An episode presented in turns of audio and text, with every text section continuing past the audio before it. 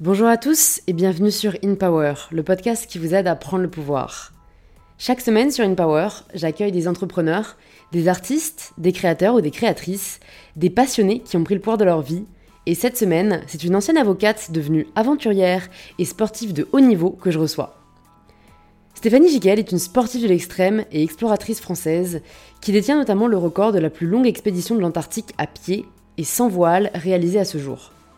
Spécialiste d'ultra-fond et d'ultra-trail, c'est à travers le dépassement de soi que Stéphanie trouve son épanouissement chaque jour. Pourtant, ce n'a pas toujours été le cas. Elle a exercé pendant 10 ans la profession d'avocate, qui l'a aussi beaucoup nourrie. J'apprécie beaucoup la philosophie de vie de Stéphanie qui voit la vie comme un terrain de jeu où il n'y a pas de règles ni d'étiquettes, où l'on peut constamment évoluer. Dans cet épisode, elle nous partage bien sûr les enseignements qu'elle retire de toutes ses expéditions.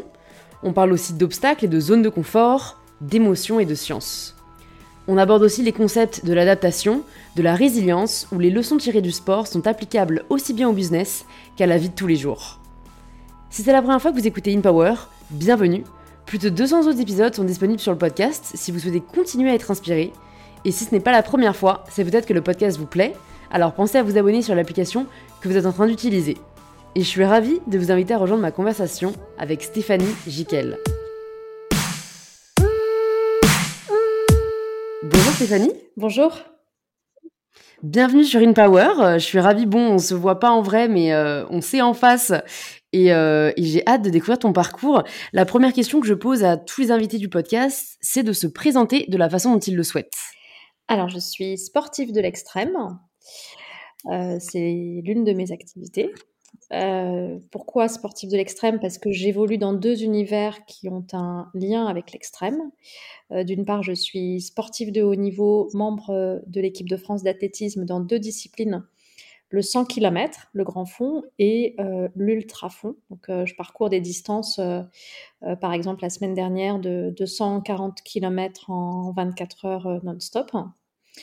Là, on parle d'extrême parce que euh, on met son corps euh, à rude épreuve, même si euh, il y a un entraînement qui permet de, faire en sorte que le corps s'adapte à ces distances qui peuvent paraître hors du commun au premier abord, mais que l'on peut apprivoiser au fil du temps. et puis par ailleurs, je suis exploratrice. Je réalise des expéditions engagées, principalement en Arctique et en Antarctique. J'ai notamment parcouru 2045 km à travers l'Antarctique via le pôle Sud en 74 jours. C'est une expédition euh, qui euh, a mis, euh, enfin qui, m'a demandé 4 ans de préparation. C'était mmh. un très de toute façon, on y reviendra, hein, ne t'inquiète pas, faut pas tout dire maintenant. Et donc ça, c'est pour, enfin, c'est difficile en fait de se présenter en quelques lignes parce que c'est vrai que j'ai, enfin, j'ai beaucoup d'activités aujourd'hui. j'écris aussi, j'ai pas mal d'engagements pour l'entrepreneuriat au féminin, pour la reconversion des sportifs de haut niveau, euh, les mmh. enfants. je suis engagée dans, beaucoup de domaines. Et puis, euh, c'est compliqué en fait de se définir parce que je pense qu'on est aussi euh, au-delà de ces activités. je suis, je dirais pour résumer que je suis passionnée par la vie et c'est ce qui m'a amenée à, changer à maintes reprises d'univers pour mmh. embrasser la vie et connaître, comprendre, découvrir le monde. Ouais, j'allais te demander justement euh, si tu te voyais euh, sportif de l'extrême quand tu étais enfant, tu vois? Est-ce que c'est quelque chose euh, qui t'a toujours fait rêver ou ça a été vraiment le fruit de, de, rencontres et, et, de changements au fil de ta vie? Ça s'est fait au fur et à mesure. C'est-à-dire que quand j'étais petite, je rêvais de voyage, je rêvais de découvrir le monde. Je ne voyageais pas à cette époque-là. Et euh, mon rêve, c'était euh, de parcourir le monde, de, euh, de découvrir ce qu'il y avait bah, déjà au-delà de, la ville dans laquelle j'ai grandi, près, de Toulouse, et puis découvrir d'autres régions, découvrir les déserts. J'étais vraiment très curieuse.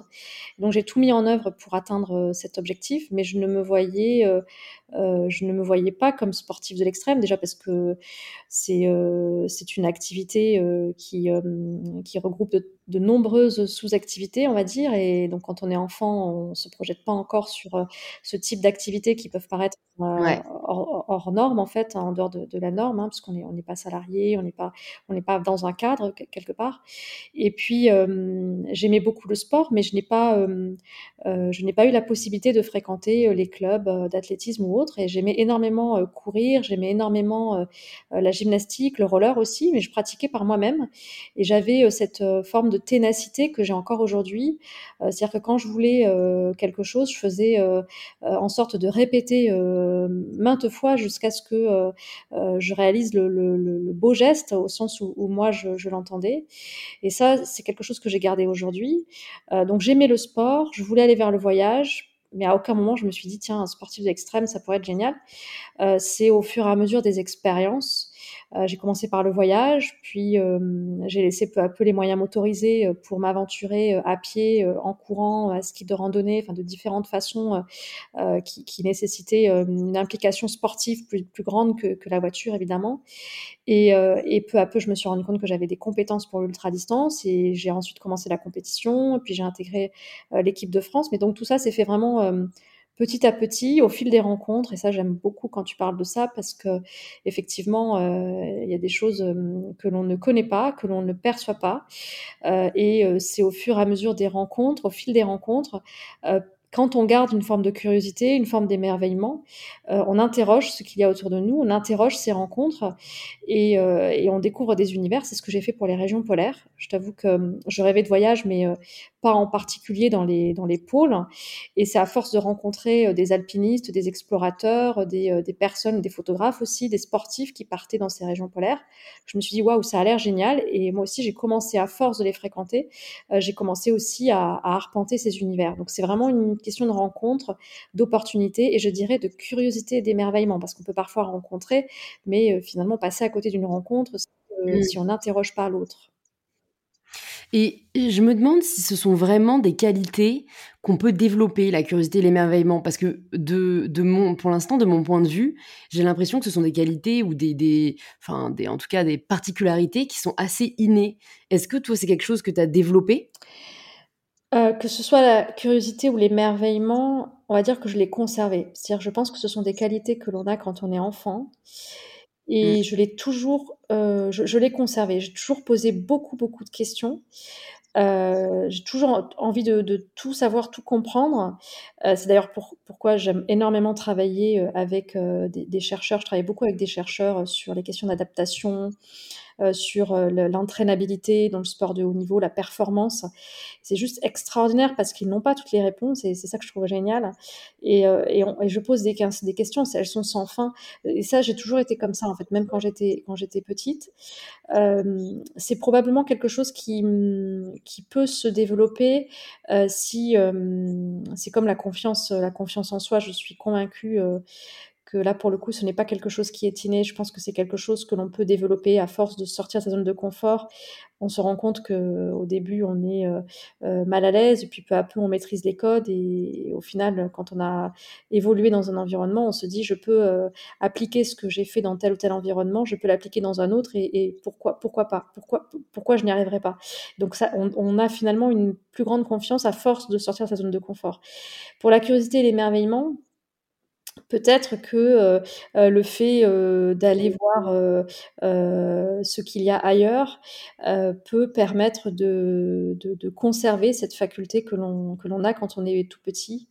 Heu, ça, c'est c'est possible. Après, hem, heu, il y a une question de parcours, heu, hem, q conserver toujours une forme d'indépendance d'esprit, heu heu, accepter d'être en dehors de la norme. Je pense que ça peut, heu heu, ça peut, hem, favoriser, heu, la curiosité parce qu'être curieux, c'est se poser des questions sur ce que l'on ne connaît pas, sur ce qui ne nous ressemble pas, sur ce qui est différent, sur ce qui est atypique.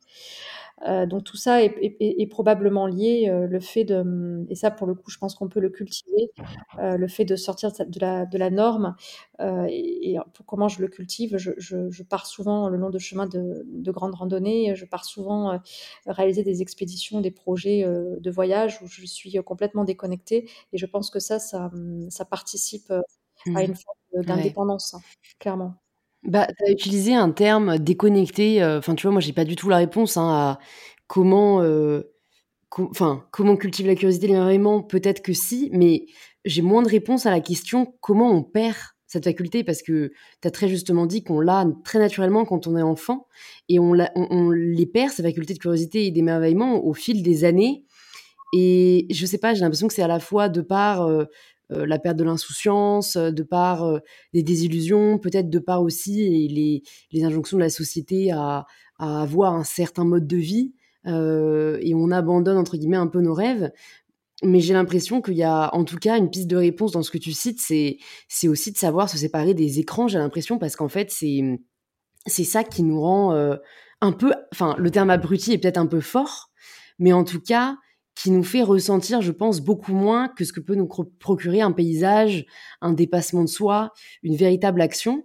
Mais je me dis qu'on est entre guillemets «un peu dans la merde» parce qu'on s'oriente pas vers moins d'écran dans les années à venir, quoi.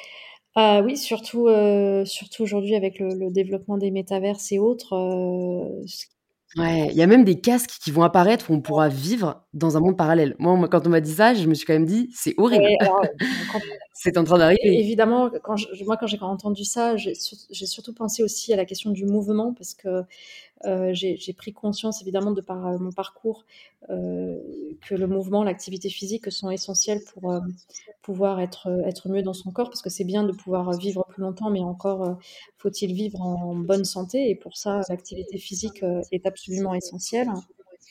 J'en ai pris conscience, d'autant plus l'année dernière quand j'ai eu un accident qui m'a immobilisée pendant quelques mois et j'ai eu énormément de conséquences de Ouais. cette immobilisation. Heu, alors que pourtant, heu, je suis sportive, donc je sais ce qu'il faut faire suite à une immobilisation pour retrouver, heu, sa musculature, sa souplesse et pour autant, heu, il m'a fallu beaucoup de temps et le chemin n'est pas encore terminé. Heu, donc autant dire que l'activité physique est essentielle. Donc, heu, évidemment que l'écran, les métaverses, tous ces développements à venir, m'inquiètent, sur cet aspect-là, en particulier. Après, sur l'aspect, de la déconnexion, c'est sûr que quand je pars, en expédition, comme j'ai pu le faire en Antarctique, sur, près près de 3 mois ou quand je pars, le long de chemins de grande randonnée, que je cours 50-60 kilomètres par jour, ce sont des moments où, je peux, être connectée à moi-même, c'est-à-dire me poser beaucoup de questions, me poser des questions sur ce qui me fait vibrer, sur, les doutes, sur les expériences que j'ai pu vivre. Ce sont des moments où on est, où on fait corps avec la nature qui sont juste exceptionnels et je pense que, ces moments-là, nous aident clairement à sortir des injonctions, des stéréotypes, de la norme. Parce que finalement, c'est le trop plein d'informations, le fait qu'on a énormément d'activités, heu heu, qui finalement nous occupent, heu, tout notre temps au point qu'on ne peut plus se poser de questions, on ne peut plus réfléchir à ce que l'on a fait ou ce que l'on a envie de faire. Et ce trop plein d'informations, je pense, bah, nous coupe, de nos rêves, nous coupe, notre faculté d'émerveillement et de curiosité parce que, bah, on n'interroge plus, plus, ce qu'il y a autour de nous. Et ce que je remarque, c'est que quand je rentre d'expédition et j'adore ces moments-là, c'est que j'interroge, heu, absolument, heu, tout ce qui m'entoure. C'est-à-dire que rien rien pour moi n'est normal parce que j'ai passé tellement de semaines et tellement de mois, heu, à voir des choses différentes et à être, loin de l'agitation du monde que quand je rentre, j'interroge ce que l'on n'interroge plus à force de le voir chaque jour et ces Mmh. moments-là sont extrêmement agréables et on me demande souvent pourquoi pourquoi je cours 24 heures, heu heu, d'affilée, heu, pourquoi, heu, je pars explo explorer l'Arctique, l'Antarctique, pourquoi je fais face à des vents de -50°, heu, pourquoi, je m'inflige des séances d'entraînement en chambre thermique ou en chambre froide, pourquoi je tracte des pneus sur le sable et cetera. On me demande pourquoi parce qu'en fait, c'est en dehors de la norme et on n'interroge plus la norme. On or on pourrait poser aussi cette question-là, heu heu, de toute activité de la vie. Pourquoi, heu, on a cette activité? Pourquoi on a fait ce choix? Et on le pose, uniquement quand on sort de la norme et ça, c'est assez intéressant, je trouve, parce que du coup, j'ai envie de dire: «Mais pourquoi pas?» Mouais, carrément. Bah, il y a plusieurs choses qui qui m'interpellent dans ce que tu dis, heu, déjà le fait qu'en fait, c'est la prise de recul, heu, que tu vis pendant ces expéditions qui te permet, heu, en effet, de te poser les questions qui comptent vraiment. Et on n'est pas dans une société qui prend tellement de recul. Donc ça, c'est à noter. Et, je me pose quand même la question parce que euh, c'est vrai, euh, ça interpelle, tu vois, les expéditions que tu peux mener en Antarctique, en Arctique, dans des, zones quand même très difficiles et pour, des challenges, des défis qui, sont presque qui nous paraissent presque impossibles. Et pourtant, tu dis euh, que, c'est ce qui te fait sentir vivante. Est-ce que au fond, c'est la douleur qui nous fait sentir, tu penses, le plus euh, vivant? Euh, Ce n'est pas la douleur. Je dirais que c'est plutôt l'effort pour aller vers ce qui nous fait vibrer. C'est-à-dire que je crois qu'on a tous des motivations sincères c'est le terme que j'utilise dans, le dernier livre en, mouvement que, j'ai écrit. C'est-à-dire qu'on a tous euh, un, objectif ou plusieurs objectifs, plusieurs, plusieurs rêves qui nous font vibrer. Alors déjà, ce qui est compliqué, c'est de les trouver. Donc là, déjà, ça nécessite euh, de conserver un peu de temps euh, pour s'interroger, pour se remettre en question, accepter de sortir de la norme pour pour voir qui on est, parce qu'on est, on est tous différents. Donc, euh, euh, la réponse ne se trouve pas dans la norme, hein, elle se trouve vraiment au fond de soi. Donc, il faut, il faut aller le chercher. Et une fois qu'on a trouvé cette motivation sincère et que euh, l'on va vers ces objectifs qui nous font vibrer, cela va nécessairement nécessiter un effort. Donc, si on prend l'exemple des expéditions, j'ai eu pour objectif de réaliser des expéditions en Arctique, en Antarctique. Ça me faisait rêver, ça me faisait ça m'obligeait à me réveiller la nuit, euh, tellement euh, j'avais envie de mener ces projets. donc je savais que je ne pouvais pas le laisser au stade de l'idée parce que c'était tellement euh, c'était tellement présent dans, ma tête et, ça devenait tellement obsessionnel que j'étais obligée de me mettre en mouvement vers ces projets-là. Et donc j'y suis allée, mais ensuite pour monter un tel projet, euh, pour faire en sorte que ce qui nous semble complètement extraordinaire au moment où on a l'idée euh, et pour faire qu'un jour on le réalise, euh, euh, bah, il faut plusieurs années, plusieurs années d'entraînement pour faire en sorte que ce qui nous semblait extraordinaire devienne notre quotidien, hein, parce que hum, l'idée c'est de c'est quand même de limiter les risques quand on part. Donc il faut avoir euh, un certain nombre d'expériences que, l'on acquiert à force de, passer des années sur, euh, sur le terrain ou, en entraînement. Et en fait, ces, moments-là, le fait que ça dure, le fait que c'est très long, j'aime beaucoup parler de temps long euh, parce que je, crois vraiment que la clé, elle est là, c'est avoir conscience du temps long, l'accepter. À force de, faire ces, efforts pendant un temps très long, on ressent un accomplissement, on ressent un accomplissement au quotidien parce qu'on sait pourquoi on fait ces efforts, on se projette sur, euh, l'objectif réalisé, on le visualise, euh, on se voit gagner par exemple une compétition et ça, ça nous fait vibrer au point qu'on a envie de travailler encore plus, de s'entraîner encore plus. Et puis le jour où l'objectif est atteint, c'est un accomplissement, une plénitude. Et ça je l'ai vécu, euh, euh, vraiment très fortement quand, euh, je suis arrivée au terme de mon expédition à travers l'Antarctique en 74 jours. J'ai ressenti une plénitude, qui qui est qui est difficilement, on va dire, heu, À mettre en mots, c'est compliqué, compliqué de mettre des mots. Et pourtant j'ai écrit plusieurs ouvrages et et il y a des choses vraiment qui se vivent et qui ne qui ne peuvent pas se raconter ou s'écrire, c'est trop fort. Et, cette plénitude-là, elle est liée au fait que j'ai eu, euh, j'ai rencontré énormément d'obstacles, que ce soit en amont, que ce soit sur le terrain, euh, que ce soit euh, après l'expédition. J'ai rencontré de tels obstacles qui font que, en fait, quand vous, vous, les surmontez, vous faites l'effort, vous continuez, vous persévérez, en vous disant que l'obstacle ne peut pas gagner. Il n'y a qu'une option, c'est que vous avez envie de réaliser ce projet, donc vous le réaliserez. Et, ça, ça, ça, ça comble.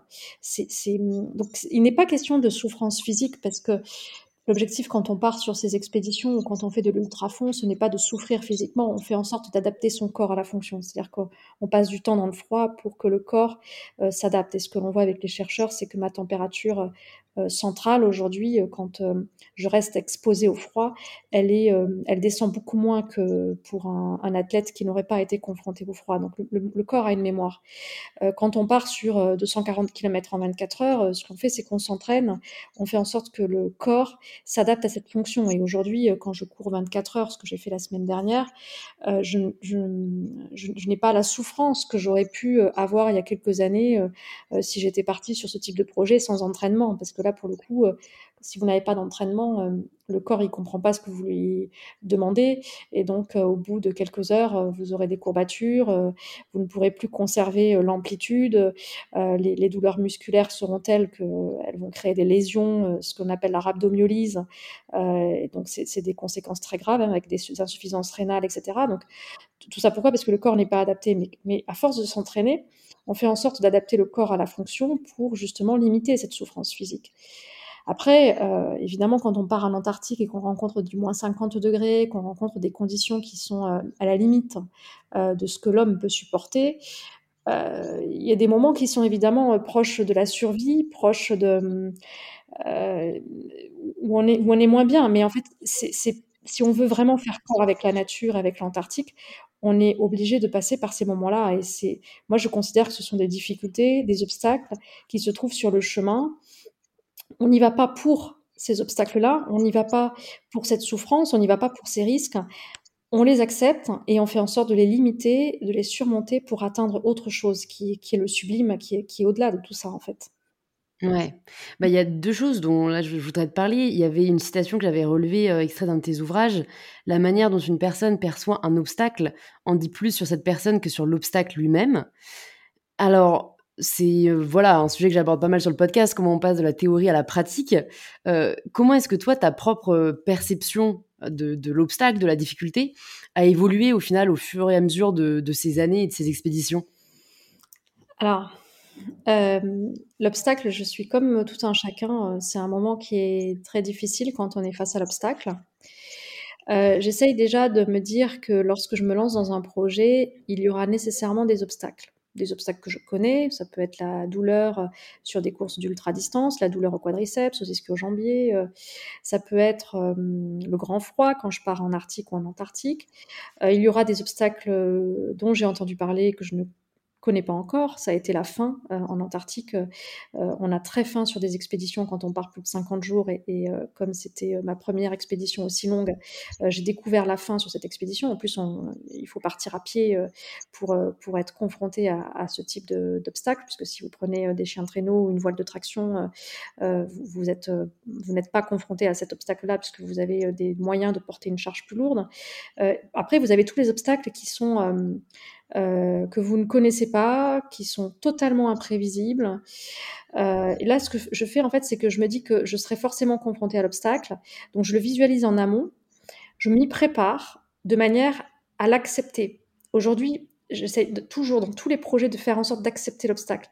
Parce que quand euh, on est face à l'obstacle, si on le refuse, si on, si on y renonce, si on s'en plaint, en réalité, on perd du temps parce que euh, on va s'en plaindre, euh, euh, que ce soit auprès des proches, auprès de tiers, mais on, va, on va perdre toute l'énergie, on va perdre tout son temps.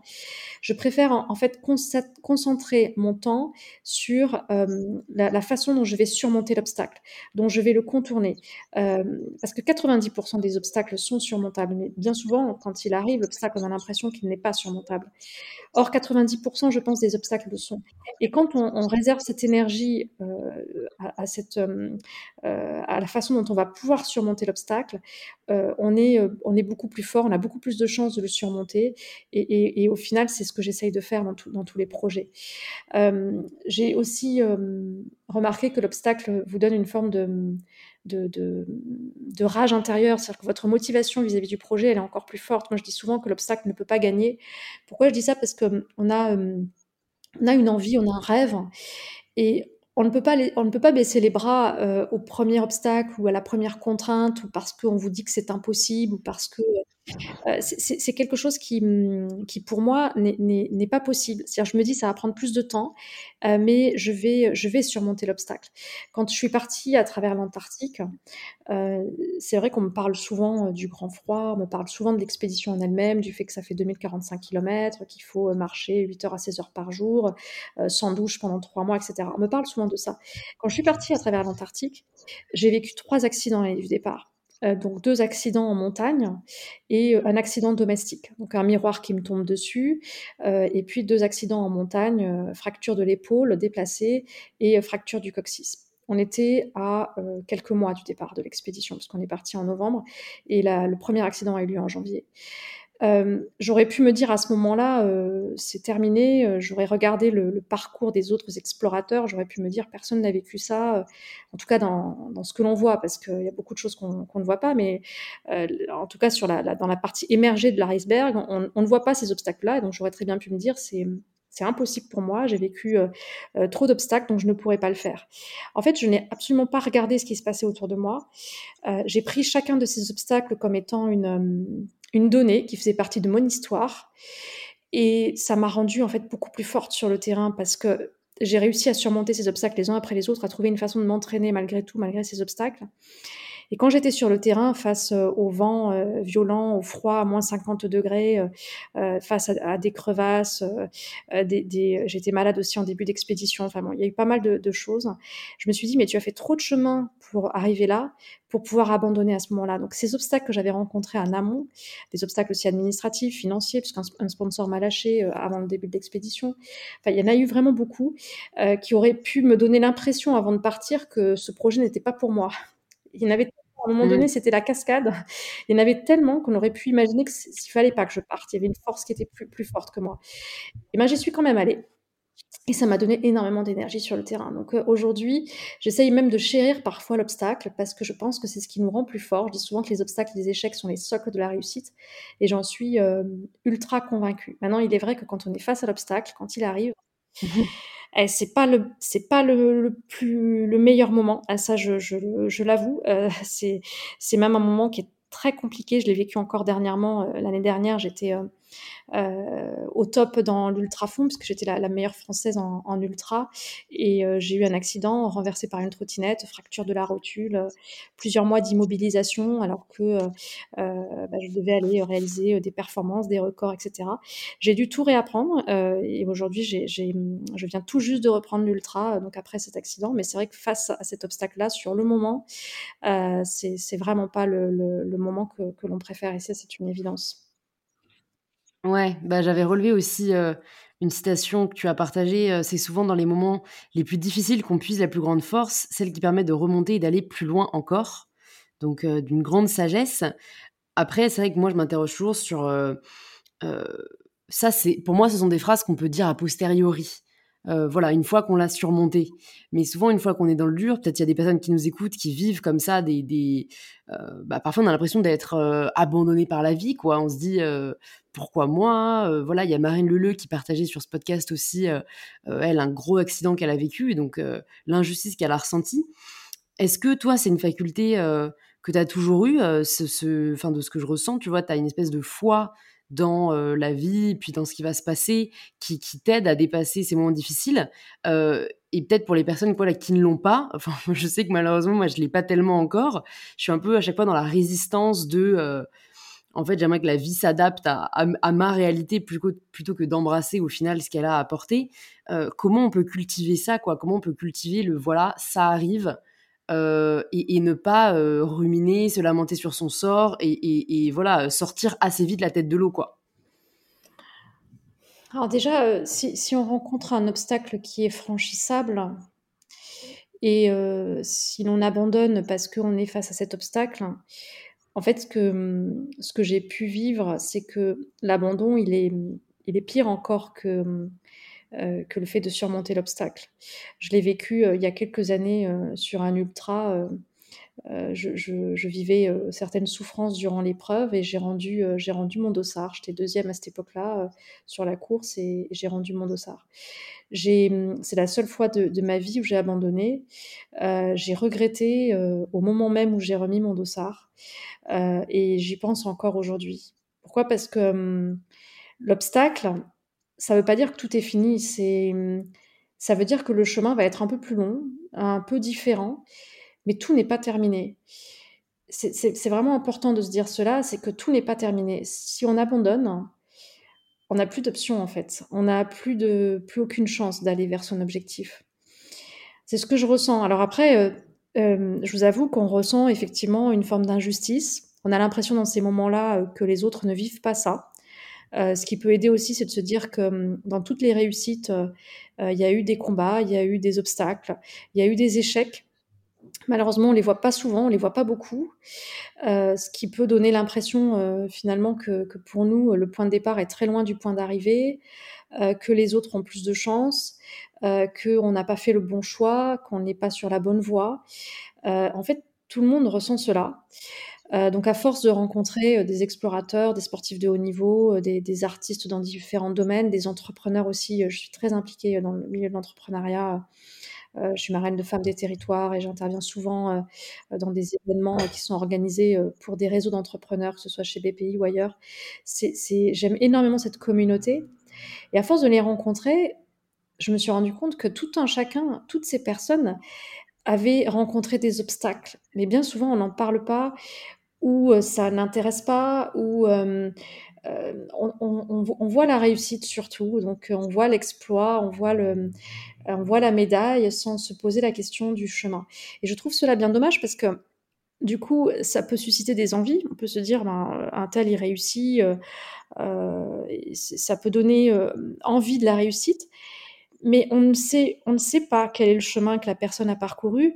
Est-ce que, euh, est-ce que le, le, chemin ferait autant envie finalement? Est-ce que euh, si ceux qui envient la réussite savaient que euh, il y a tant de concessions, euh, tant d'efforts, tant de persévérance, tant d'échecs en amont, est-ce qu'ils accepteraient le package? Parce que c'est bien de cela dont il s'agit.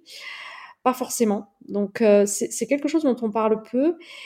Et, c'est bien dommage parce que il est probable que, beaucoup de personnes se découragent face à un obstacle parce que on, ne parle pas de ces obstacles en général. C'est c'est moins fun, c'est moins euh, euh, c'est moins valorisant, euh, pour, euh, ce qu'on se dit de nous-mêmes et ce qu'on montre aux autres, hein, c'est sûr, Donc c'est c'est je pense qu'il y a ça, euh, donc ça ça peut aider. Alors après, il y a des moments aussi où on est face, à ce que j'appelle, la résilience et pour moi, c'est vraiment quelque chose de différent, la résilience. C'est quand on est, face à un à choc, qui est, euh, complètement euh, imprévisible, quelque chose d'une violence extrême. Donc là, on parle plutôt euh, d'une maladie grave ou d'une perte, la perte d'un proche, vraiment quelque chose qui va vous chambouler au point que sur le moment, vous ne croyez pas la nouvelle tellement elle est totalement imprévisible et, vous avez l'impression à ce moment-là d'une forme de ralenti. Euh, vous êtes complètement dans l'instant présent. Et en fait, vous vous rendez compte aussi dans ces moments que, hum, que la vie telle que vous l'aviez anticipée, euh, dans laquelle vous vous étiez projeté, ben, en fait, euh, vous ne maîtrisez rien et rien ne se produit comme vous l'aviez euh, imaginé. Et dans ces moments-là, vous pouvez avoir une sorte de, hum, une forme de déni qui va durer plus ou moins longtemps en, fonction du, choc. Mais à un moment donné, vous allez vous réveiller. Alors ça peut, ça peut être plusieurs années après. Euh, parfois, il faut aussi euh, une thérapie ou il faut euh, beaucoup, de, beaucoup de, de, de, temps, une aide extérieure. mais un jour, vous allez vous réveiller. C'est ce que j'appelle l'instinct de vie parce que, et ça, j'ai pu le mesurer notamment avec la survie, c'est que c'est que l'être humain a quand même envie envie de vivre et que pour pouvoir vivre, euh, il y a des choses qu'on est obligé à un moment donné d'accepter. On est obligé de faire le deuil, on est obligé d'accepter pour se projeter autrement. Et donc on a parfois euh, ce duel entre euh, entre la mort, hein, parce que quand vous prenez conscience que vous ne maîtrisez pas tout et que vous ne maîtrisez pas votre destinée, vous êtes face à la mort. Hein, le fait que bah, la vie elle avance, elle peut avancer sans vous. Et en même temps, vous avez cet instinct de vie qui, qui, qui, qui illumine tout présent et qui fait que vous allez vous projeter vers, vers autre chose. Donc là, ça peut être un autre projet de vie parce que le choc a été tel que votre projet initial euh, n'est plus réalisable. Euh, ça, c'est ce que j'appelle les obstacles euh, qui sont infranchissables et à mon avis, c'est, c'est vraiment pas la majorité. ou bien vous projetez à nouveau vers le même objectif, mais, mais différemment. Ces, moments-là, ils sont encore différents. C'est vrai qu'on utilise beaucoup le terme de résilience dans la vie quotidienne. je pense que la résilience, c'est plutôt dans ces cas qui sont qui sont très extrêmes euh, et dans lesquels vous ressentez une forme de, d'instinct de vie. Alors j'ai, eu l'occasion de, d'éprouver plutôt l'instinct de survie euh, qui, qui, est, son pendant, euh, notamment dans des expéditions. mais c'est, je crois que l'homme veut quand même se rattacher, se rattacher à la vie et, et, et, donc il y a des moments où, le, où finalement la résistance face au choc, elle est presque automatique, hein, mais ça prend ça peut prendre beaucoup, beaucoup, beaucoup de temps. Ouais. Ce que je trouve difficile dans ce que tu décris, c'est trouver l'équilibre entre accepter et se battre. Après, c'est peut-être aussi juste ma perception de l'acceptation, mais en fait, je pense que pas mal de gens confondent ou perçoivent acceptation comme synonyme de résignation. Tu vois, si on prend un peu l'exemple dont tu parlais, imaginons on apprend une nouvelle terrible d'une maladie et qu'on avait un objectif, euh, quand est-ce qu'en fait on peut savoir qu'on doit continuer à se battre et quand est-ce qu'en fait on doit accepter que c'est plus possible et qu'il faut passer à autre chose, quoi? En fait, le, ce, que tu évoques, c'est euh, la différence en fait entre la persévérance ou euh, l'obstination. Ou l'acharnement, quoi. C'est assez intuitif, c'est-à-dire que à chaque fois que, j'ai continué face à des obstacles, quand j'étais confrontée à des obstacles, euh, j'avais l'intuition, euh, la confiance euh, que c'était que c'était encore possible. Je pense que quand on est sur des projets qui nous font vraiment vibrer, c'est-à-dire qu'on a une, disposition du corps pour, euh, pour ces activités. Alors ça peut être euh, le sport euh, pour, pour un sportif parce qu'on a des dispositions physiques qui font qu'on est bon dans tel ou tel sport. Ça peut être la, musique hein, pour, un, pour un musicien. Il a une oreille, donc il, a, il, écoute finalement ses dispositions et donc il va vers ce qui le fait vibrer. Là en l'occurrence c'est, c'est la musique. Ça peut être le management pour certains managers. Ça peut être l'écriture, peu importe. Quand on écoute vraiment cette petite voix intérieure, on a tendance à aller vers ce pourquoi on est fait, vers ce pourquoi le corps est disposé à. Et donc, j'ai le sentiment, après, je, je euh, n'ai pas la conviction, mais c'est ce que je ressens, j'ai le sentiment que euh, quand on s'écoute, quand on se connaît bien, quand on va vers ce pourquoi on est fait, on sait si on peut continuer, si on est dans la persévérance, s'il y a une chance encore de pouvoir atteindre l'objectif, ou si on est euh, dans l'obstination, euh, dans l'acharnement et, qu'il ne, sert à rien de, continuer. Je pense que, alors après, ça peut être difficile d'accepter qu'il ne faut pas continuer et qu'il faut partir vers autre chose. Ça, ça peut être compliqué. Euh, c'est-à-dire qu'on peut le savoir intuitivement, mais, ne pas l'accepter, ne pas le digérer. et là, il faut encore, on est encore dans le déni, donc il faut encore un peu de temps. mais l'instinct de vie fait qu'à un moment donné, on accepte cette réalité pour se projeter autrement. Euh, mais là, on est vraiment dans, le, dans le, la situation où euh, l'obstacle est tel qu'il vous oblige à changer de chemin. Dans la plupart des cas, je pense que l'obstacle est franchissable et, vous permet de, conserver le même chemin, mais il sera juste un peu plus long, voire beaucoup, beaucoup plus long. Et, j'ai vraiment en tête cette notion de temps long. J'y tiens vraiment beaucoup parce que je rencontre beaucoup d'entrepreneurs qui parfois me disent euh, qu'ils n'ont pas réussi. Ils sont euh, prêts d'abandonner, euh, de lâcher, leur affaire parce qu'ils n'ont pas réussi tout de suite. Ils, me disent ça six mois ou un an après avoir lancé leur activité et je sens chez eux une, enfin, le, fait qu'ils pensent vraiment que la réussite va arriver vite et que si elle n'arrive pas vite, euh, hum, c'est qu'ils sont sur la mauvaise voie. Parfois, ça peut mettre dix ans avant d'atteindre la meilleure performance dans le sport de haut niveau, avant de, décrocher une médaille, avant de décrocher un record. Je, je, me projette sur, euh, sur un temps encore qui est très très long pour atteindre certains objectifs. Et je crois que cette conscience du temps long, elle vous aide quand même beaucoup euh, pour vous projeter parce que du coup, vous êtes complètement apaisé avec le fait que, ok, si j'ai pas encore euh, réussi telle ou telle euh, activité dans, mon projet, c'est parce qu'il faut un peu plus de temps, il faut continuer, il faut avancer, il faut faire encore plus d'efforts. Et vous vous sentez finalement beaucoup plus, beaucoup plus décomplexé, beaucoup plus relâché, beaucoup plus,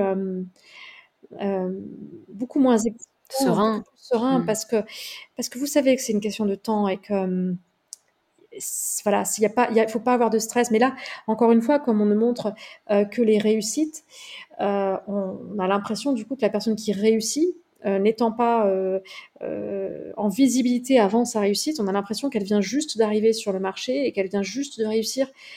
Or, en réalité, c'est un tout petit peu plus long un tout petit peu plus compliqué que, cette euh, simple apparence, je pense. Ouais, Bah, d'où l'importance de montrer du vrai. Euh, c'est ce que c'est ce que plusieurs personnes essayent de plus en plus, hein, de faire, Oui. sur les réseaux en tout cas. Oui, oui. Et c'est Hem, d'ailleurs je l'intérêt, je pense, de des podcasts comme le tien, heu, c'est que, mmh, cela nous laisse le temps, heu, de de parler, d'échanger et et ça permet de voir tout un chemin et je trouve que c'est extrêmement intéressant. Donc ça a vraiment du du bon, cette, mode des. Heu, ouais, c'est vrai que ça ne montre pas qu'une partie de l'histoire parce qu'en un post, heu, c'est tellement facile de montrer uniquement le les highlights, et pas, toute l'histoire derrière. Donc Ouais. Donc heu, bah, c'est vrai que moi je suis une grande consommatrice aussi de podcasts.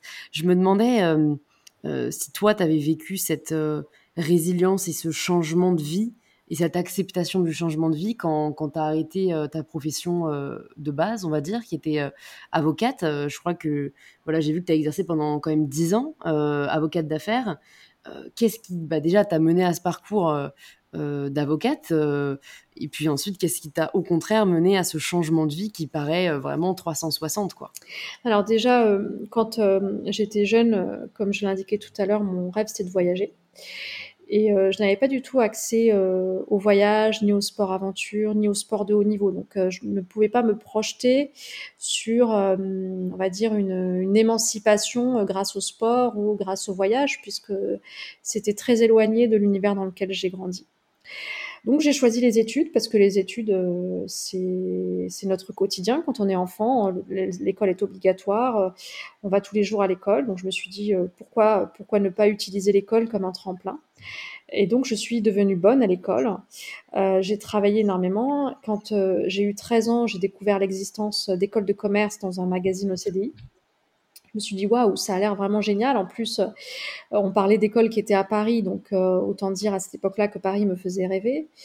Heu, je me suis dit: «Waouh, j'ai vraiment envie d'intégrer une telle école». Alors autant dire que ça me semblait, heu, totalement inaccessible, comme l'a été quelques années plus tard, heu, cette idée folle de parcourir l'Antarctique.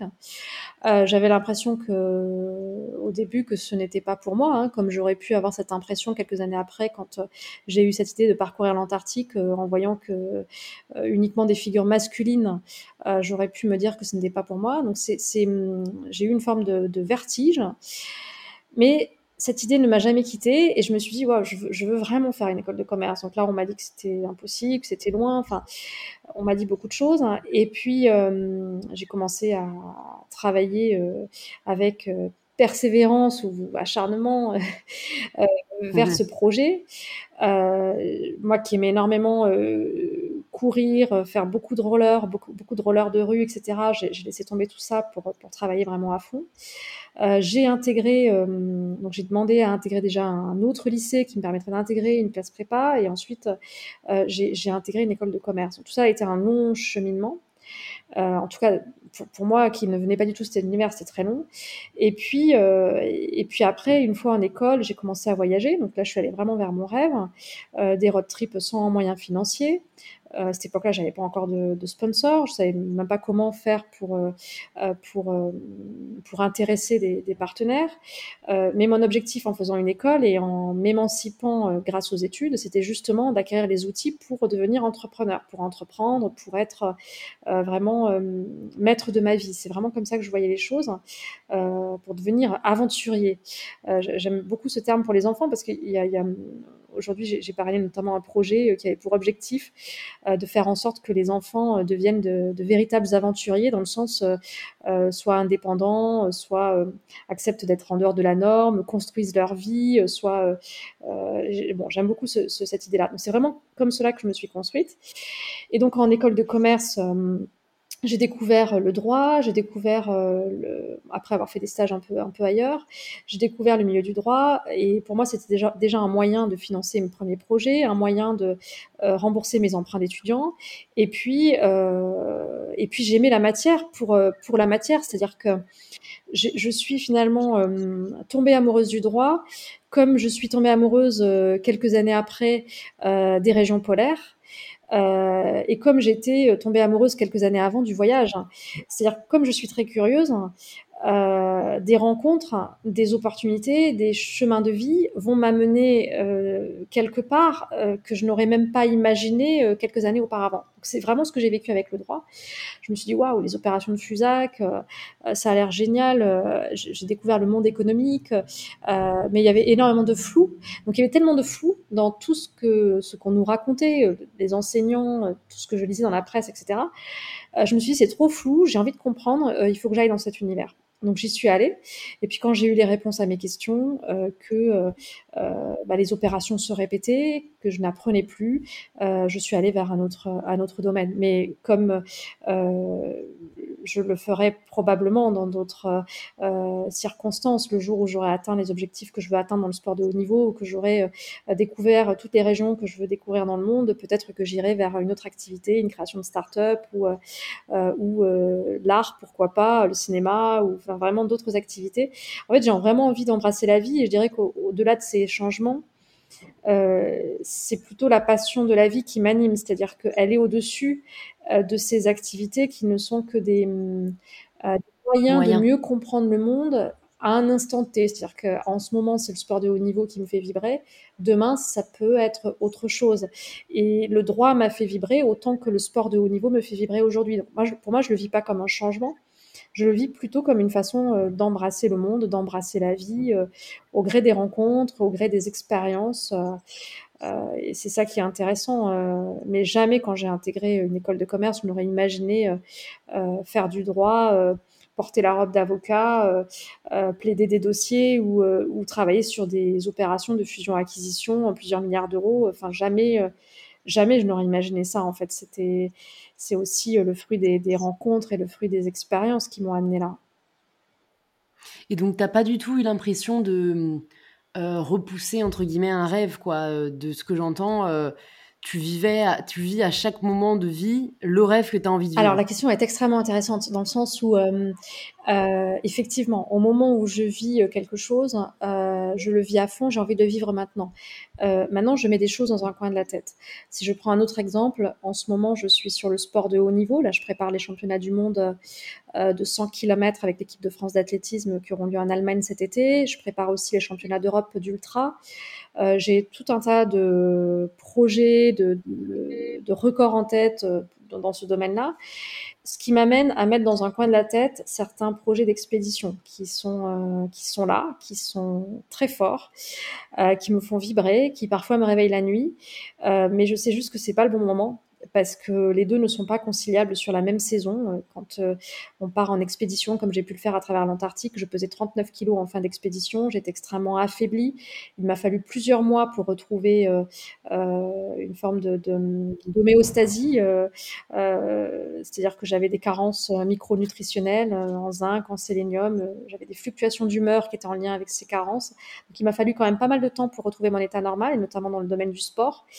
Donc je ne peux pas mettre en risque, on va dire, la hum, carrière sportive aujourd'hui, la carrière de sportif de haut niveau, euh, en partant en expédition parce que je, vais être complètement affaiblie à la fin d'un tel projet.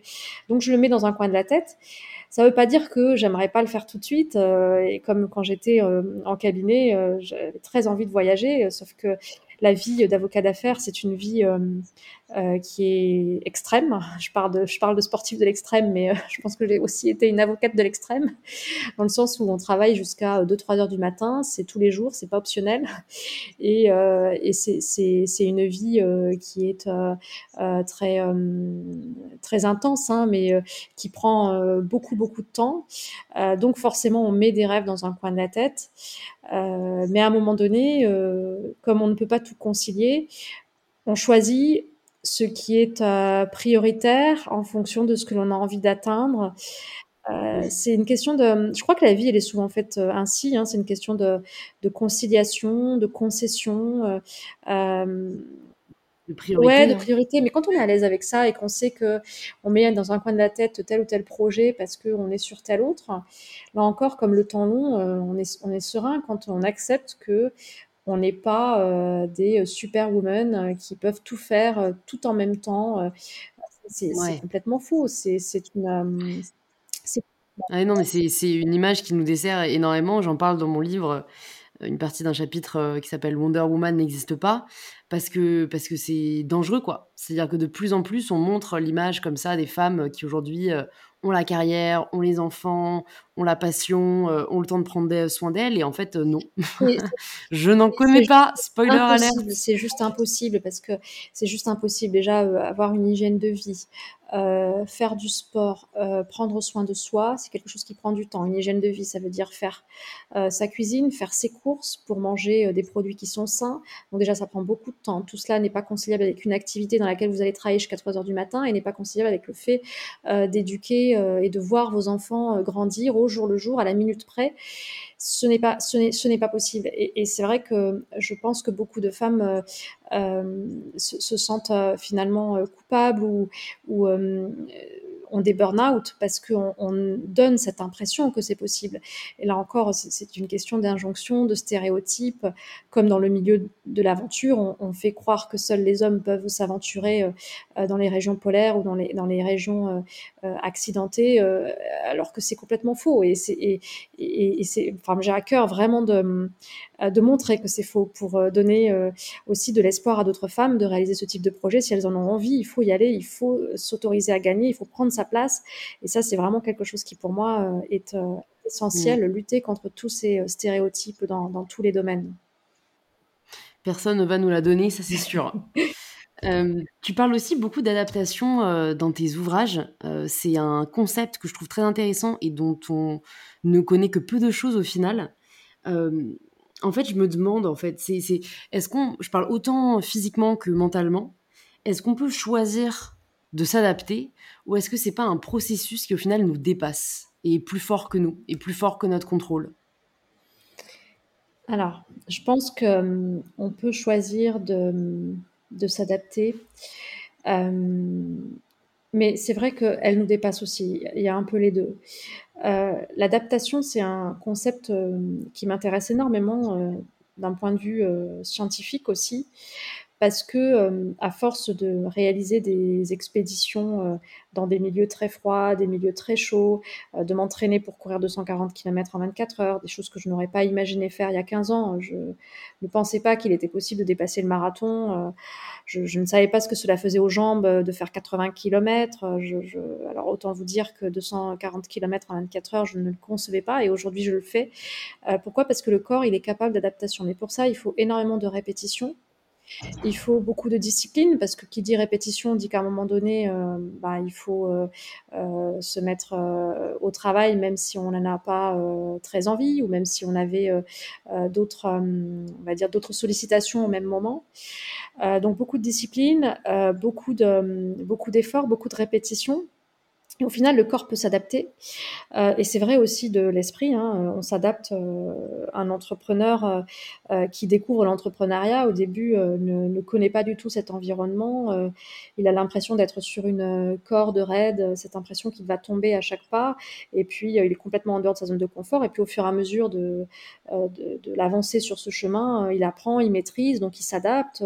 donc, il y a une adaptation aussi euh, mentale. C'est ce que j'ai pu vivre quand j'étais en école de commerce, que j'ai vécu ensuite dans les cabinets d'avocats. Euh, au début, euh, je, connais, je ne connaissais absolument pas les codes et donc j'étais très timorée. Puis peu à peu, j'ai compris comment ça fonctionnait. Donc tout ça, c'est une question d'adaptation. Mais pour ça, pour s'adapter, encore faut-il se confronter à. Ça veut dire parfois sortir de sa zone de confort, ça veut dire aller ailleurs, ça veut dire se tester, varier, changer. Euh, et, en fait, je suis convaincue d'une chose, c'est que si on avait davantage conscience de cette capacité d'adaptation, euh, je crois qu'au lieu d'adapter l'environnement tout autour de nous, euh, on, accepterait parfois de, de, préserver cette capacité d'adaptation et on ferait en sorte de s'adapter l'homme est par exemple tout à fait euh, capable de s'adapter euh, au froid euh, l'hiver quand il fait 5 degrés, 0 degrés. On est capable de s'adapter aussi à la chaleur jusqu'à un certain point. Aujourd'hui, on fait des études avec, avec l'INSEP.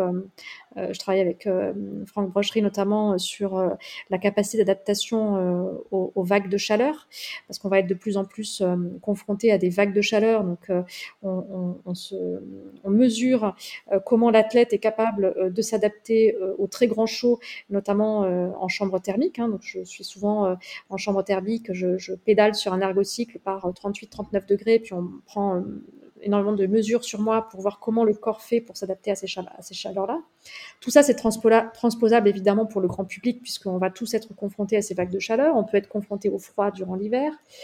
Euh, on a énormément de, facteurs de, stress d'environnement qui font que, euh, bah, à force d'y être confronté, le corps s'habitue, le corps change. Hein. on voit bien que notre corps, bah, il s'adapte aussi à ce qu'on lui fait vivre. Et, ça, je pense que quand si on en a conscience, euh, bah déjà, on, va faire en sorte de prendre soin davantage de son corps. On va faire attention de, de, de, de mieux s'alimenter parce qu'on va se rendre compte que l'alimentation, euh, euh le fait euh, de, euh, de, se nourrir aussi d'oligo-éléments, d'être, d'avoir une, une, alimentation riche en, micronutriments et pas uniquement une alimentation riche d'un point de vue énergétique, mais aussi riche d'un point de vue fonctionnel. On va se rendre compte que bah, on est en meilleure santé, on est mieux. Mais tout ça, pour, pour, pour, vivre, en fait, tout ça, pour en avoir conscience, euh, il faut avoir conscience aussi de cette euh, capacité du corps à, se modeler, à changer, à, à, être dans l'environnement. Donc, on a une capacité d'adaptation qui, pour moi, est, est, est vraiment euh, extraordinaire et, je crois bien que des exemples comme le, la course ultra-distance ou euh, le fait de résister euh, par moins 50 degrés euh, pendant 10 jours sur une expédition montrent cette capacité d'adaptation. Euh, mais parce qu'il y a eu une répétition, parce qu'il y a eu un entraînement, parce qu'il y a eu un effort. Et, et je trouve que c'est d'une, on, on, a une, c'est énorme en fait cette capacité que l'on a et il faut vraiment la préserver. Et pour ça, je pense qu'il faut euh, moins euh, adapter l'environnement tout autour, mais parfois accepter de euh, se confronter à l'environnement. Il change, euh, il est euh, c'est bien aussi parfois d'y être, un peu, d'être un peu confronté plutôt que vouloir à tout prix le modeler à notre image. Mmh. Est-ce que tu peux nous donner concrètement un exemple d'expédition que tu as pu réaliser ou que tu as pu réaliser comme ça à toutes les étapes et nous partager l'avant, le pendant et l'après? Euh, voilà, que ce soit en termes de préparation physique, en termes de préparation mentale. Euh, je trouve que c'est vraiment intéressant pour euh, nous autres moldus qui, ne font pas d'expédition extrême de, comprendre le processus et, bah, justement l'adaptation aussi bien du corps que de l'esprit. Alors par exemple, quand je suis partie à travers l'Antarctique, j'ai adapté mon corps à la fonction, donc la préparation déjà a duré 4 ans. Euh, j'ai tracté euh, des pneus euh, sur le sable. j'ai tracté des pneus dans le Vercors. J'allais régulièrement dans le Svalbard. au Svalbard, il fait moins 40 quand on y va au mois de mars, donc c'était parfait pour pouvoir m'entraîner. Au début, durant ces entraînements, on a froid.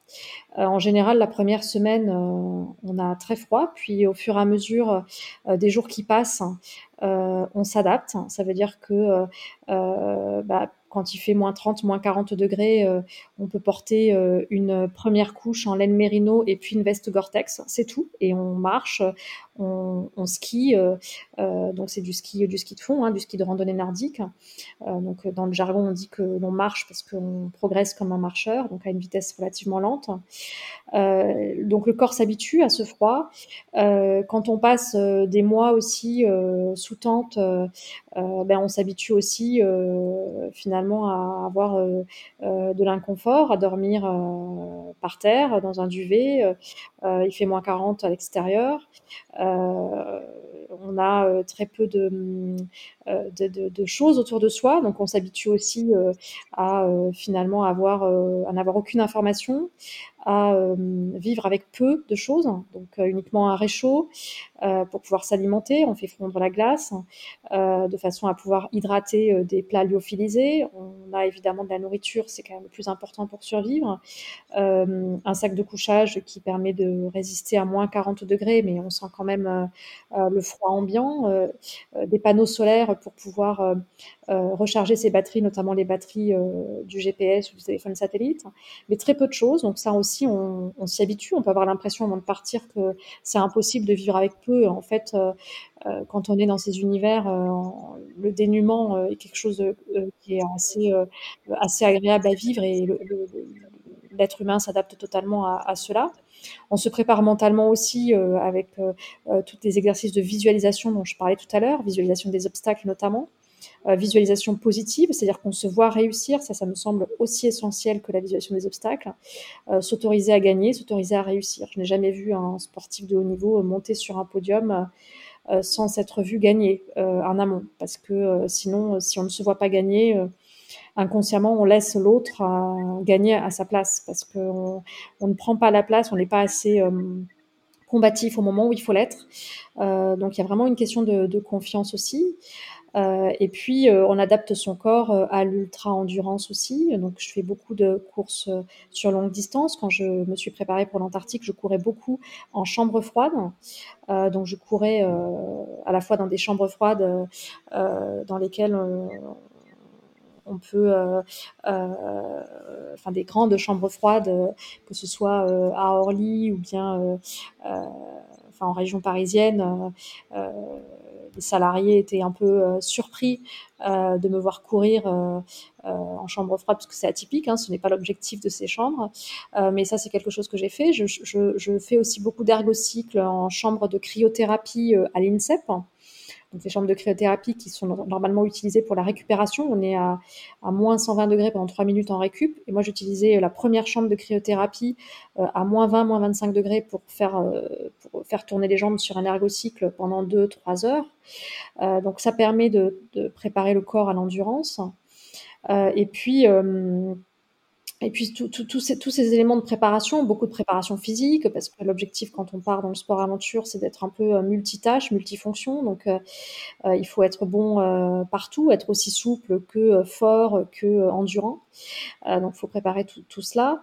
Euh, si je prends l'exemple du, sport de haut niveau, qui est peut-être plus parlant encore parce qu'on on prépare vraiment le corps à une fonction très précise, si je prends l'exemple de l'ultra distance, euh, notre objectif donc c'est courir euh, durant 24 heures, des distances très longues. lors des championnats du monde, j'avais fait 240,6 km en 24 heures non-stop pour pouvoir se préparer à ce type de, compétition, de performance, euh, on court à allure modérée, 4 euh, heures, 5 heures, 6 heures, et ça on le fait plusieurs fois par semaine, de manière à ce que le corps euh, puisse comprendre l'allure, s'adapter à l'allure à force de le faire, la fréquence cardiaque, elle diminue à cette même allure. À force de le faire, on a une foulée qui est de plus en plus efficace. L'objectif, c'est d'avoir une foulée qui est très rasante pour éviter euh, d'avoir trop de choc et, donc d'avoir des lésions musculaires, comme euh, je l'évoquais tout à l'heure, ce qu'on appelle, ce qu'on appelle la rhabdomyolyse, euh, qui peut entraîner des insuffisances rénales, ce qui est très grave. Mmh. Donc, pour éviter ça, on, on s'entraîne beaucoup de manière à, à, faire en sorte que le corps s'adapte au choc, qu'il soit habitué au choc, mais en même temps que les chocs soient de moins en moins violents en ayant une foulée de plus en plus rasante. donc, on s'entraîne vraiment beaucoup. Quand je pars dans la chaleur, c'est ce que j'ai fait il y a une semaine, je suis partie faire une compétition, euh, on était en pleine vague de chaleur, donc on pensait qu'il allait faire très chaud. Je me suis entraînée à l'INSEP en chambre thermique. Euh, donc je, faisais tourner les jambes sur un ergocycle en chambre thermique par 38-39 degrés, où je courais sur un, sur un tapis de course euh, par 38-39 degrés. Et ce que l'on a remarqué au fur et à mesure des séances d'acclimatation, c'est ce qu'on appelle des séances d'acclimatation, donc on est vraiment dans, la question de l'adaptation.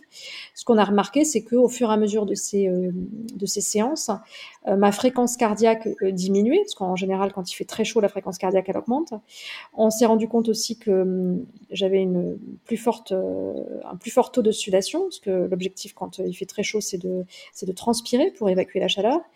Et puis, euh, je rejetais beaucoup moins d'électrolytes. Donc, ça voulait dire que mon corps s'adaptait. Et ça, on a vraiment une, on a une mesure de l'adaptation. C'est ça qui est extrêmement intéressant quand on travaille avec les chercheurs, c'est que c'est qu'on la mesure l'adaptation. Et là, pour le coup, à la fin de ces séances d'acclimatation, j'étais capable de réaliser quasiment la, la même performance en mmh. temps très chaud, en conditions très chaudes, que celles que j'aurais réalisées en milieu tempéré. Donc j'étais prête, j'étais acclimatée, j'étais adaptée. Et ça, on le voit aussi avec le froid. Quand je travaille avec l'IRBA, l'Institut de recherche biomédicale des armées, on se rend compte que ma température centrale, à force d'expérience dans le froid, elle diminue beaucoup moins. Et je ne pense pas être née euh, avec une température centrale qui euh, diminue moins dans le froid. C'est juste que j'ai vécu des expériences dans le froid qui, qui font que le corps se souvient.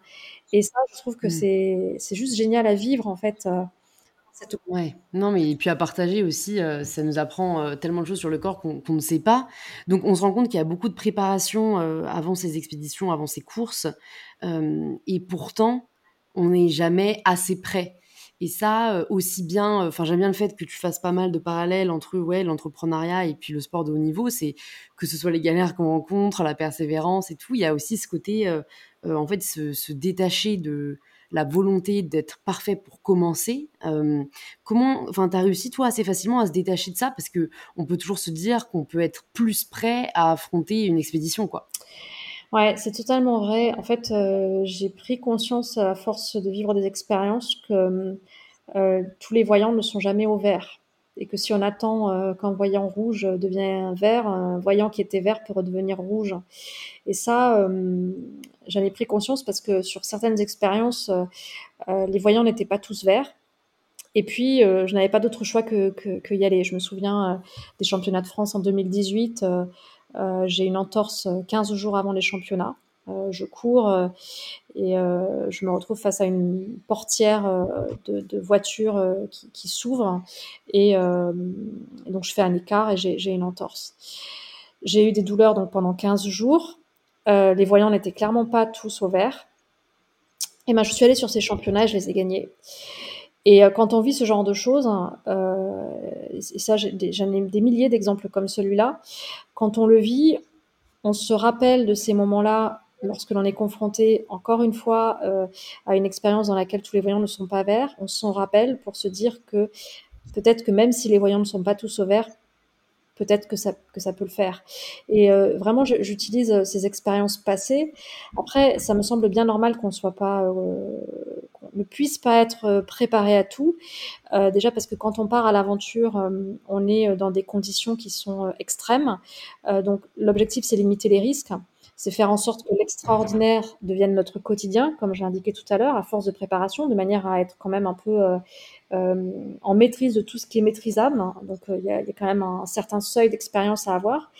Et une fois qu'on a ce seuil d'expérience, on peut partir. Maintenant, si on est face à un vent katabatique de 300 km heure, si on, est face à une crevasse géante, comme je l'ai été euh, le 14e jour de mon expédition à travers l'Antarctique, ou si on est euh, confronté à des vents de, à, un froid de moins 50 degrés euh, qui que l'on ne retrouve pas ailleurs et que l'on ne peut pas retrouver dans une chambre froide, évidemment, on est dans une situation d'inconfort, en dehors de sa zone de confort. Et justement, on se prépare à affronter aussi ce à quoi on n'a pas pu être entraîné. Et ça, c'est vrai dans le sport de haut niveau aussi. Quand vous voulez réaliser un record, en général, vous partez sur une compétition pour réaliser la meilleure performance possible, celle que vous n'avez jamais réalisée par le passé et que vous voulez réaliser cette fois. Euh, parfois, c'est même une performance qui est un, un record, un record de France, un record d'Europe, un record du monde, quelque chose que personne n'a réalisé. Donc forcément, vous êtes à un moment donné dans la compétition. Euh, au début, vous êtes dans la zone de confort, vous vous êtes préparé, vous êtes entraîné pour ça. Puis à un moment donné, vous êtes dans l'inconfort, dans une situation qui est totalement nouvelle. Si vous allez vers une performance que vous n'avez jamais atteinte, vous êtes forcément confronté à ça.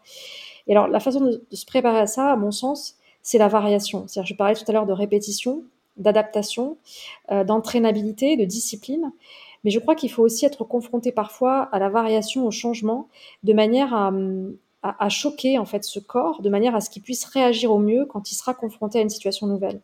Et c'est pourquoi je pense que l'accident que j'ai vécu l'année dernière n'est pas si négatif que ça parce que ma jambe a connu euh, du coup euh, énormément de, conséquences. Je ne vais pas toutes les décrire, c'est très technique, mais j'ai beaucoup de conséquences en termes de raideur, de, renforcement, de, beaucoup beaucoup de choses suite à cet accident euh, de trottinette quand j'ai quand j'ai été renversée. Et en fait, je me rends compte que finalement euh, ma jambe a dû revenir d'un peu loin, euh, ce qui fait qu'elle a été amenée à être confrontée à quelque chose de totalement nouveau. Elle qui était habituée à faire euh, des centaines de kilomètres toutes les semaines, bah là, elle a été immobilisée. Il n'est pas impossible que ça lui permette d'être plus forte en compétition d'être plus forte face à l'inconnu parce que euh, elle a géré une forme de variation. C'est pourquoi dans le sport de mmh. haut niveau, on, on répète beaucoup, c'est ce que j'ai tout à l'heure quand je disais qu'on s'entraînait à courir à allure modérée, mais on introduit aussi ce qu'on appelle des séances de qualité avec variation d'allure. Pour nous qui sommes des ultra fondeurs euh, habitués à l'allure modérée, c'est euh, une très grande variation, euh, mais c'est ce qui nous permet probablement d'aller plus loin aussi dans la course sur ultra distance. Ouais. Ok, bon écoute, c'est hyper intéressant tout ça Stéphanie, je vois que l'heure tourne. J'ai euh, encore quelques petites dernières questions pour toi. Est-ce qu'il y aurait une ressource, euh, que ce soit un film, un livre, qui t'a particulièrement marqué et que tu aimerais recommander aux personnes qui nous écoutent? Euh, j'en ai pas en particulier. J'aime beaucoup les livres d'aventuriers, naturellement. J'ai ce souvenir de Antarctique, ciel et enfer de Reinhold Messner, parce que je l'ai lu, lu et relu avant mon expédition à travers l'Antarctique. Il m'a même fait pleurer Euh, il m'a permis de me visualiser, de projeter. c'est un livre, rien que d'en parler, j'en ai des frissons, parce qu'il il a créé beaucoup d'émotions. après, j'aime beaucoup évidemment les podcasts. Alors, j'ai eu la chance de participer à des podcasts, que ce soit celui de Pauline Legnaud ou bien Elles ont osé avec Marie-Éloi, Marie-Éloi qui, qui, a fondé aussi Femmes des territoires, dont je suis la et, une personne euh, qui, est remarquable aussi dans, son parcours. Euh, un podcast qui était original aussi, c'était euh, Horizon Sport avec Vincent Batigne. dans le milieu du sport business, donc pour les auditeurs qui nous écoutent et qui, sont intéressés par, par le sport. Et aussi, j'ai beaucoup aimé le podcast avec Vicente Lizarazu, parce qu'il explore des, des sports, donc c'est sur France Bleu, il explore des sports qui sont moins connus et pour le coup, j'ai écouté plusieurs, euh, plusieurs épisodes qui m'ont permis de découvrir des disciplines. Euh, j'ai trouvé ça extrêmement, euh, extrêmement génial. Donc voilà, pour, pour, les amateurs de sport, je, vous conseille ces, ces deux derniers podcasts. Hein. Je mettrai ça dans les notes du podcast. si tu pouvais entendre quelqu'un au micro d'InPower, qui est-ce que ce serait? Peut-être Dominique Bail, euh, c'est euh, la dirigeante de l'association Petit Prince qui réalise les rêves d'enfants malades, une association euh, pour laquelle je lève des fonds quand je pars en, expédition ou bien sur des projets un peu fous comme quand j'ai couru cette marathon en 7 jours consécutifs en Antarctique et autour du monde. C'est une femme remarquable qui, qui a créé cette association il y a plus de 25 ans, qui a pour objectif de réaliser les rêves d'enfants malades. J'aime énormément cette association, elle est basée sur Paris. L'équipe est extraordinaire aussi. Euh, les bénévoles sont, ont beaucoup, beaucoup d'énergie et, réalisent des dizaines de rêves par jour.